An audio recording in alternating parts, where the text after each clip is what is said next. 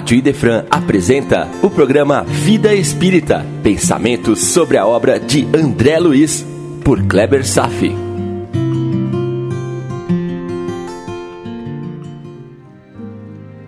Nosso Lar, capítulo 18, Amor, Alimento das Almas, parte 2.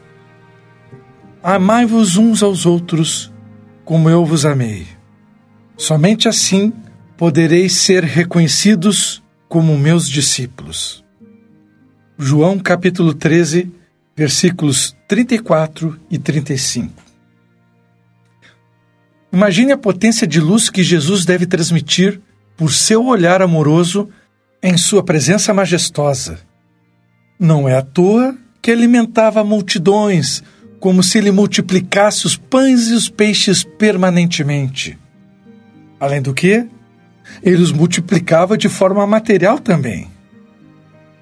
Jesus não praticava magia e nem burlava as leis naturais, mas exercia o fascínio e doava para todos que estavam por perto a mais pura e poderosa energia de amor, o que matava a fome e a sede das populações. Esse capítulo, para muitos, poderia passar como se Dona Laura estivesse apenas falando sobre o amor no sentido figurado. Não é por aí. Dona Laura está dizendo que existe uma energia que nutre e sacia a fome em todos os níveis e que se chama amor. Não compreendemos qual a natureza do amor. Temos um conceito abstrato sobre ele, como algo que aproxima os seres, um sentimento de aceitação do próximo, algo vago e subjetivo. Agora, Dona Laura está falando sobre algo concreto que tem efeitos sensíveis em todos os níveis. De Deus partiu a emissão de amor primordial, um sopro que gerou tudo o que conhecemos e que também desconhecemos. O fruto é o ato de amor materializado. As fibras animais são manifestações de amor para as espécies que necessitam dele para seu sustento. Soa estranho tudo isso? Para um casal, amor é energia que aglutina, dá vida à sua união e que sustenta um lar. Para amigos, é a base que retroalimenta a amizade reciprocamente infundindo ânimo para as lutas cotidianas e para a realização de grandes projetos de vida. Somos seres sociais por conta dessas ligações e permutas amorosas entre todos. Isso tudo está inscrito no DNA espiritual. Deus criou o amor e nós o distribuímos entre todos como elo de ligação fraterna. A comunicação somente existe por esse mecanismo de permuta de amor. Desejar a solidão permanente é manifestação patológica do desvio da natureza intrínseca de todo ser. Todos somos solidários e não há como fugir à regra sem colher as consequências da dor e do sofrimento. Amor é uma energia à parte que manipulamos quando emitimos e quando recebemos as trocas. Sejam trocas físicas, sejam trocas emocionais. Dona Laura bem disse: Quando, porém, faltam companheiros, a criatura menos forte costuma sucumbir em meio à jornada. O homem é um ser essencialmente social justamente por isso. Se ele estiver sozinho, isolado, sem fonte de nutrição amorosa advinda das relações com as outras pessoas, vai sucumbir no meio do caminho, sem forças, sem vitalidade. E por que, que estou batendo tanto nessa tecla? Meu irmão, é preciso e necessário compreender que existem forças que nos unem e também para pensarmos sobre a qualidade do que estamos emitindo para o mundo à nossa volta. Poderemos pensar se somos doadores de forças criadoras do bem-estar, segurança, equilíbrio, vitalidade, ou nos darmos conta que estamos sendo emissores de energias deletérias, tóxicas, vampirescas, que deixam marcas de mal-estar em nosso ambiente vibracional, por onde passamos. Para pensarmos se estamos alimentando uma egrégora de luz, nos tornando facilitadores das fontes que nos chegam do alto, ou emissores de cargas pestilentas e doentias, abrindo as portas e alimentando as nefastas toxinas das sombras. Afinal, para o mundo, somos nutridores do bem-estar ou somos criadores de lixo mental? Porque, queira ou não, independentemente do que sabemos ou não das coisas, não somos neutros. Estamos contribuindo ativamente para uma dessas duas alternativas. E não há absolutamente nenhuma chance de estar fora desse sistema. Se fizermos o bem, somos doadores de amor e estamos no caminho certo da evolução.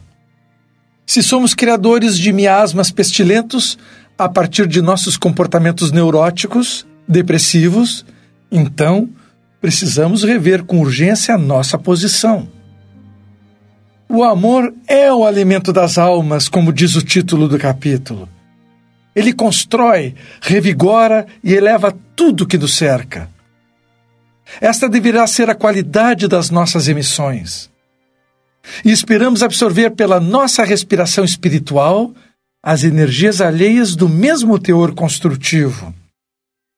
Esse seria o mundo ideal, mas estamos distantes ainda. Nós ainda vivemos num mundo onde o fluxo do amor está muito estagnado. Todos nós pensamos e emitimos vibrações poderemos definir a qualidade dessas emissões. E também somos receptores de vibrações. E poderemos decidir o que queremos absorver.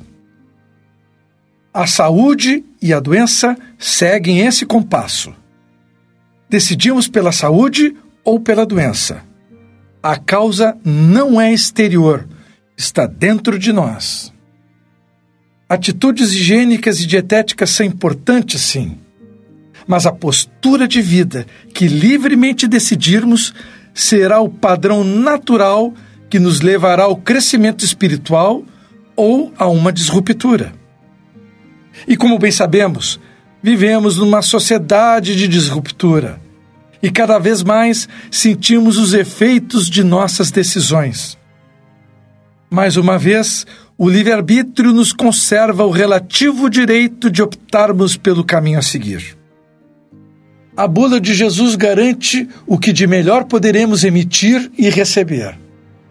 Vibrar uma vida cristã significa ter o privilégio de absorver as mais puras formas de energias nutridoras, advindas das mais puras fontes que se acercam de nós. Por isso, todo verdadeiro cristão é portador de um carisma e entusiasmo inexplicáveis, de um comportamento exuberante que faz os magistrados do mal ficarem atônitos diante dos eleitos pela meritocracia. Mas esses ainda são poucos. Muitos são chamados, mas poucos escolhidos. Acredito que esse seja um capítulo bastante revelador e um dos mais importantes já escritos por André Luiz. É tema que pouco discorremos, mas que na vida é fator preponderante, que nos cerca e nem nos damos conta, pois estamos absortos com as nossas rotinas. Na realidade, somos ainda muito alheios a toda essa fenomenologia, como peixes imersos na água e por isso não se dá conta da água. Pense bastante Releia o capítulo e, inclusive, porque agora eu sei que você entenderá melhor o que nos foi lindamente ensinado por Dona Laura. Mas antes de concluir, vou deixar uma parte no tema do amor que alimenta, como expressão do espírito que quer se comunicar com o mundo. O ser humano, na etapa evolutiva, expressa múltiplas formas de comunicação, de emanação de amor que alimenta os outros dizer que as artes representam as mais sublimes formas de expressão de doação de amor. Pelas artes, com seu poder de sintetizar sentimentos, também são formas de amor que alimentam as almas. Desde as pinturas rupestres há cerca de 35 mil anos nas cavernas, a humanidade compartilha suas alegrias e tristezas através das artes. Também nos alimentamos de imagens, de música, de dança. Tenho certeza que Dona Laura compartilharia essa ideia conosco. E o Evangelho, meu irmão, o que nos diz sobre o amor? Nada poderia representar melhor do que as palavras de Paulo de Tarso em 1 Coríntios, capítulo 13, versículos 1 a 13. Ouça com atenção. Ainda que eu falasse as línguas dos homens e dos anjos, se não tivesse amor, eu seria como um metal que soa ou como sino que tine. E ainda que tivesse o dom da profecia e conhecesse todos os mistérios e toda a ciência, e ainda que tivesse toda a fé, de maneira tal que removesse as montanhas, se não tivesse amor, nada seria. Ainda que distribuísse toda a minha fortuna para o sustento dos pobres, e ainda que entregasse o meu corpo para ser queimado, se não tivesse amor, nada disso me aproveitaria. O amor é sofredor, é benigno. O amor não é invejoso. O amor não trata com leviandade, não é soberbo. Não se comporta com indecência, não busca os seus interesses, não se irrita, não suspeita com maldade não se alegra com a injustiça, mas se alegra com a verdade. Tudo sofre, tudo crê, tudo espera, tudo suporta. O amor nunca falha, mas havendo profecias, serão aniquiladas. Havendo línguas, cessarão. Havendo ciência, desaparecerá. Porque em parte conhecemos e em parte profetizamos. Mas quando vier o que é perfeito, então o que é em parte será aniquilado. Quando eu era menino, falava como menino, sentia como menino, discorria como menino. Mas logo que cheguei a ser homem, acabei com as coisas de menino. Porque agora vemos por um espelho, em enigma, mas depois veremos face a face. Agora conheço em parte, mas então conhecerei como também sou conhecido. Agora, pois, permanecem o sentimento da fé, da esperança e do amor. Esses três, mas o maior desses é o amor. Meu irmão, Vamos ouvir como Renato Russo transformou o amor das palavras de Paulo de Tarso na expressão artística da música Monte Castelo, da Legião Urbana? Então, vou pedir a gentileza da equipe técnica que, a partir deste momento, ponha para tocar e ouça com atenção a letra e beba essa linda melodia que Legião Urbana herdou para nós.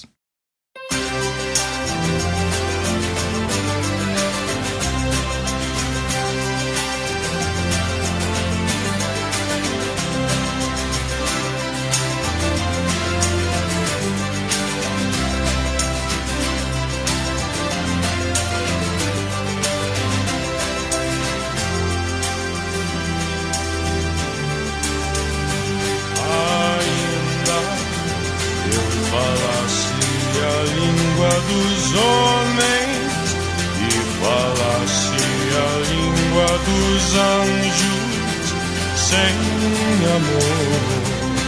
Eu nada seria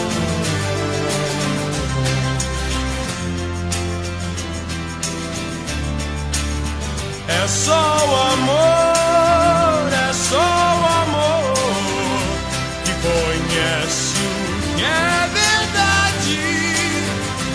amor é bom, não quero sente inveja ou se vai descer.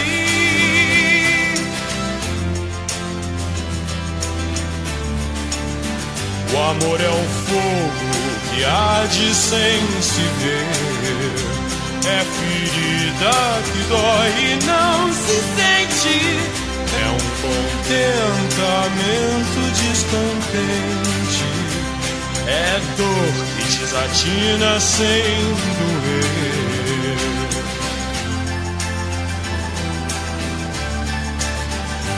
Ainda que eu falasse a língua dos homens e falasse a língua dos anjos, sem amor eu nada seria.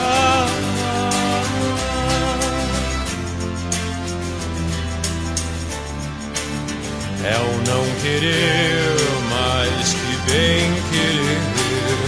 É solitário andar por entre a gente. É o não contentar-se de contente. É cuidar que se ganha em se perder.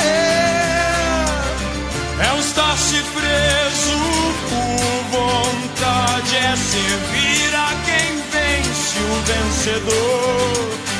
É um ter com quem nos mata. Lealdade, tão contrário a si, é o mesmo amor. Estou acordado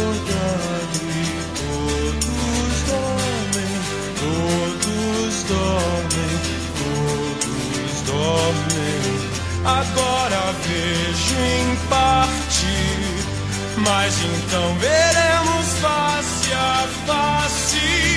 É só o amor, é só o amor que conhece o que é verdade. Ainda eu falasse a língua dos homens língua dos anjos sem amor eu nada seria.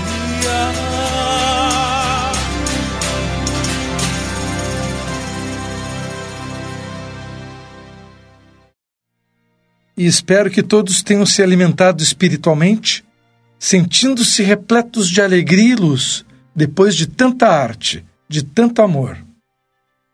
Por hoje era isso. Desejo paz a todos e até breve.